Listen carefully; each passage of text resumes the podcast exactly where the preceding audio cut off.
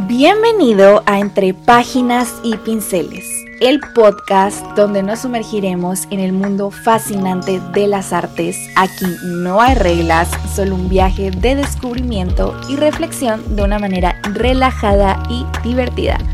Empecemos. Qué emoción por este primer episodio, que con suerte será el canal perfecto para hablar de todos estos temas que tanto nos encantan y que bueno, a mí personalmente me fascinan. Tengo una cuenta en Instagram y en TikTok, pero la verdad es que sentía muy poco natural tener que grabarme. Que si la pestaña, que el cabello, que la luz y otras distracciones para lo verdaderamente importante, que es compartir sobre cultura. Y es que además el formatito de un minuto no era lo más idóneo, siempre sentía que me quedaba muy corta de palabras, sobre todo en las reseñas literarias, que era muy difícil resumir a lo mejor 600 páginas en un video de, de un minuto, no es, es casi imposible. Y si bien los reels de historia del arte son algo que seguiré haciendo porque me fascina y siento que se acomodan un poquito más al formato, me parecía necesario tener un espacio más amplio también para poder indagar mucho más sobre estos temas. Entonces es básicamente lo que estaremos compartiendo por acá, reseñas literarias y también vamos a estar hablando de otros temas de arte.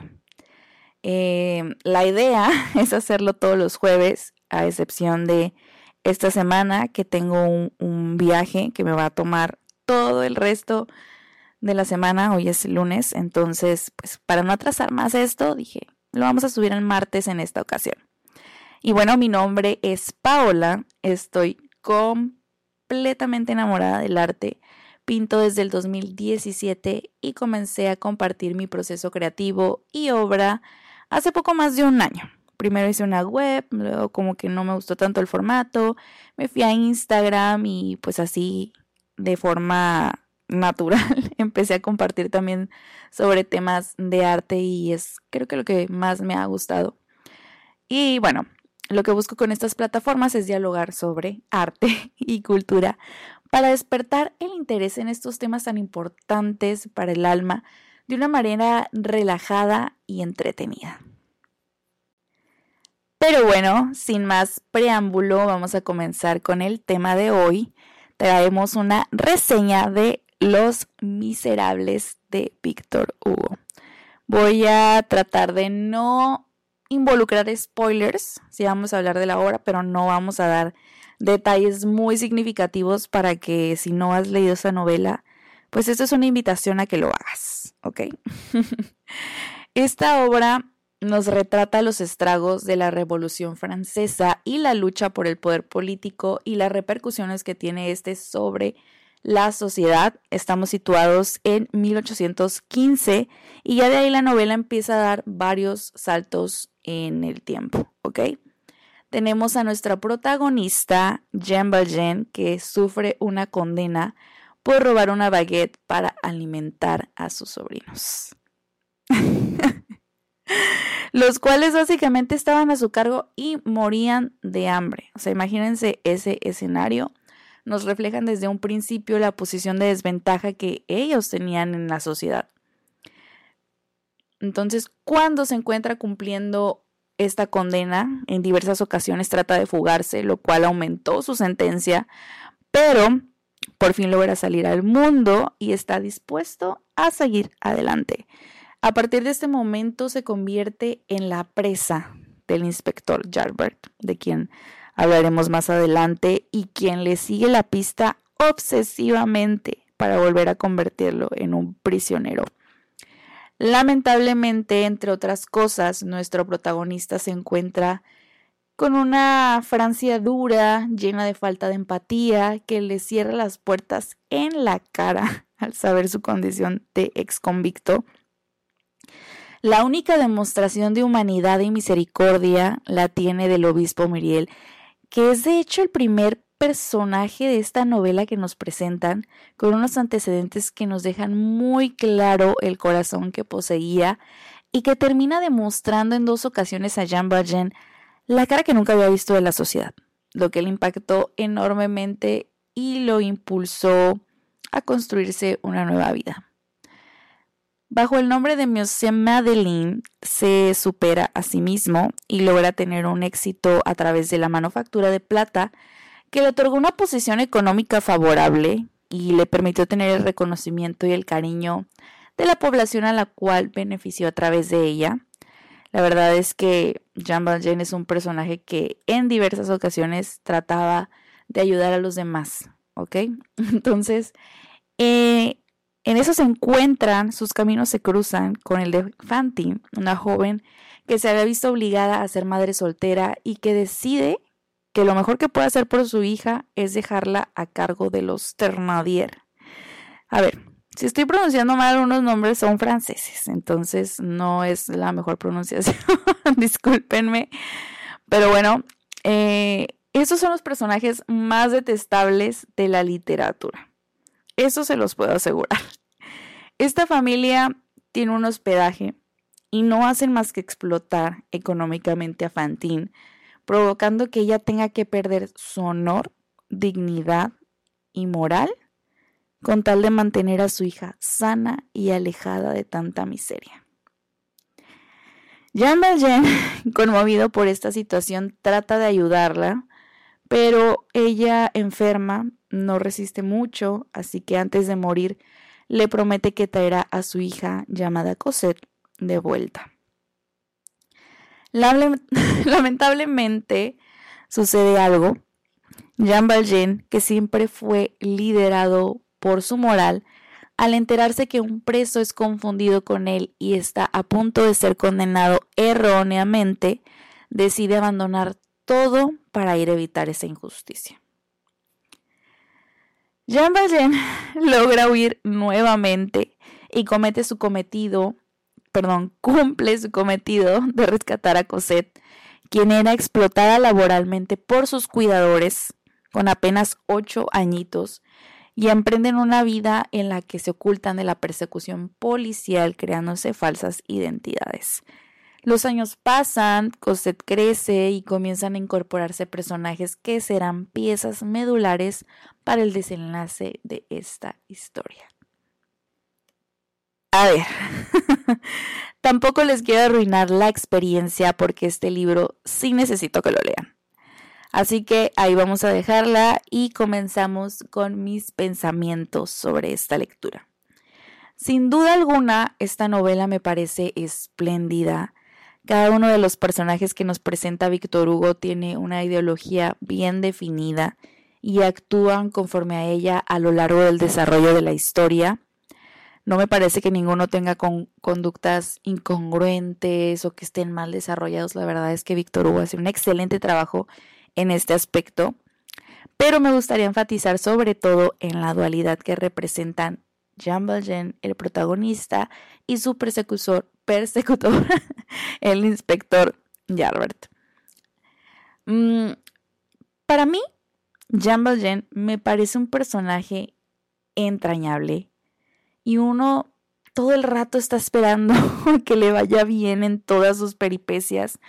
Es en esencia una buena persona que al principio de la novela es puesto a prueba, realizando acciones que a mí me parecieron mm, cuestionables, pero luego llega el obispo y le planta esta semilla de bondad y de esperanza y, y cambia por completo el rumbo de este, demostrándonos que en medio de tanta indiferencia, frialdad y egoísmo, una sola acción desinteresada de compasión puede cambiar por completo la vida de una persona y además crear un efecto dominó que repercute posteriormente de manera positiva en la vida de otras personas y este es uno de los puntos de la novela que me parecen más hermosos. Lo que pasa es que cuando uno se ve afectado, como en el caso de Jean Valjean, por un sistema jurídico incompetente que es tan cruel y ciego para condenarlo por robar comida para sus dependientes. O sea, imagínense ustedes ese escenario. Desde luego, pues Jean Valjean sabe en su ser que no merece cargar con una condena injusta y es por eso que siempre busca la manera de huir de ese desolador destino. Lo que pasa es que tampoco sus condiciones se la ponen fácil Él es un hombre que tiene muy claro lo que considera bueno y malo y siempre, a pesar de todo, actúa conforme la bondad, sin importar las repercusiones que esto tenga hacia sí mismo. Y eso es algo evidente en el desarrollo de toda esta historia, pues se rige bajo su propia moral. En resumen, acepta pasarla mal si considera que es consecuencia de hacer lo correcto y no acepta castigo cuando considera que moralmente no fue acreedor a ello. Entonces, es por eso que lo relaciono mucho con el naturalismo, me lo recordó enseguida. Es una doctrina filosófica del derecho, lo vi en carrera hace unos ayeres, y mm, sin entrar mucho en detalles, sostiene que la ley se deriva de los principios morales y éticos universales y que las leyes humanas deben de estar basadas en la justicia natural y el derecho divino en lugar de la voluntad del Estado o del poder político. Por otro lado, tenemos a Jarbert, el inspector, que se dedicó a lo largo del desarrollo de la historia a perseguir exhaustivamente, obsesivamente a Jean Valjean. Y es uno de los antagonistas, entre comillas, porque más que un villano, es una persona que tiene muy arraigada su ideología, que podríamos relacionar con el use positivismo, que es pues lo contrario al use naturalismo, con el cual relacioné a Jean Valjean, en este aspecto de que su sentido del deber hacia la ley era tan profundo que no se detenía a analizar la validez moral de las leyes que buscaba aplicar y tenía grabado en su conciencia que Jean Valjean merecía ser atrapado y castigado. Y esto es curioso porque Jarbet le conoció en su faceta de Monsieur Madeleine y lo respetaba muchísimo, sin esta barrera de la obsesión por la aplicación de la sentencia y vio realmente quién era Jean Valjean sin saber quién era él. Lógicamente no. Entonces, hay un punto de quiebre ante esto, que es para mí uno de los momentos más cruciales de la novela, pues es receptor de la misericordia y bondad de Jean Valjean, y su castillo de arena se derrumba cuando por fin puede ver ante sus ojos esta realidad moral y le produce tal contradicción que, bueno, toma una decisión que tú ya leerás, ¿verdad? Sin duda, esta novela fue una muy buena manera de comenzar el año. Considero al 100% que es una lectura que todos deberíamos de tener en nuestro estante, a pesar de tener una temática densa. Víctor Hugo escribe de una manera que te mantiene entretenido y a la expectativa. No te vas a aburrir, te va a encantar, ya lo verás. Esta es la primera novela que me leo de él y quedé con ganas de mucho más. Yo creo que alrededor del año va a haber más reseñas de este autor. La recomendaría para cualquier persona mayor de 16 años, creo yo, que tenga ganas de leer algo sustancioso, pero amenizado, porque como la novela, como te digo, la novela es bastante agradable de leer. Eh, yo en intervalos no podía parar hasta saber qué iba a pasar. Definitivamente tiene 5 estrellas de 5. También hay una película, a mí me encantó. Digo, no considero que sea una película para todos porque es un musical. Y musical de principio a fin. O sea, no hay diálogo, solamente cantan. Entonces, pues a mí me gustó mucho, pero sé que no es para todos este género. Es eh, protagonizada por Hugh Jackman, Dios mío, es maravilloso como Jean Valjean. Hizo que me enamorara muchísimo más de este personaje. Fantine es interpretada por Anne Hathaway. Y bueno, tenemos otros actorazos, pero ya con esos pues ya se darán una idea de lo padrísima que está esta película. Si les gustan los musicales, les recomiendo verla demasiado. Y si no les gustan tanto, pues yo creo que deberían de darle una oportunidad. A mí tampoco es como que mi género favorito, pero me gustó bastante. Eh, no tiene desperdicio. Yo creo que interpreta bien la esencia de la novela. Claro que no tiene todos los detalles que, el libro, pero yo creo que es, bastante buena también. Eh, yo la vi en YouTube. ya no sé, pues la vi hace poco, no estaba en Netflix ni en ninguna otra plataforma, pero la renta cuesta 25 pesos, entonces yo creo que, que sí valdría la pena darle la oportunidad. Y con esto llegamos al final de otro episodio de Entre Páginas y Pinceles.